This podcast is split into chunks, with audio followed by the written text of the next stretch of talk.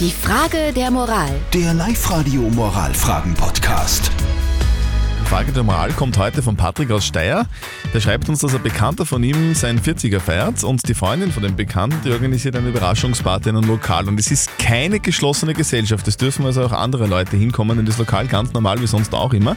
Jetzt fragt sich der Patrick, wenn er dort niemanden kennt bei dieser Geburtstagsfeier, wäre es dann okay, wenn er ein paar Freunde von sich selber dort einladet, dort ins Lokal zu kommen, damit er auch ein bisschen Spaß hat. Kann er das machen oder ist das nicht okay? Eure Meinung? Ihr habt sie uns als WhatsApp reingeschrieben an die 0664 40 40 40 und die 9. Die Karina zum Beispiel schreibt, grundsätzlich hat er ja gesagt, es ist keine geschlossene Gesellschaft, also kommen eh andere Menschen auch ins Lokal. Je mehr Leute, desto besser die Party, meint die Karina. Die Nicole schreibt, geht gar nicht, ich würde keine Fremden auf meiner eigenen Geburtstagsparty haben wollen. Das tut man nicht.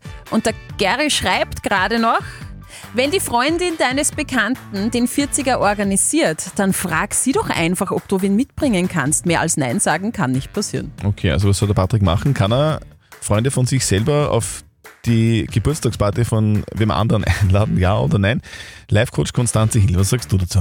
Na, freilich, wenn das nicht geschlossen ist, kann jeder ins Lokal kommen, der ins Lokal kommen will. Aber vielleicht solltest du den Menschen ja trotzdem auch eine Chance geben, die du nicht kennst und vielleicht unterhältst du dich mit denen ja auch ganz hervorragend.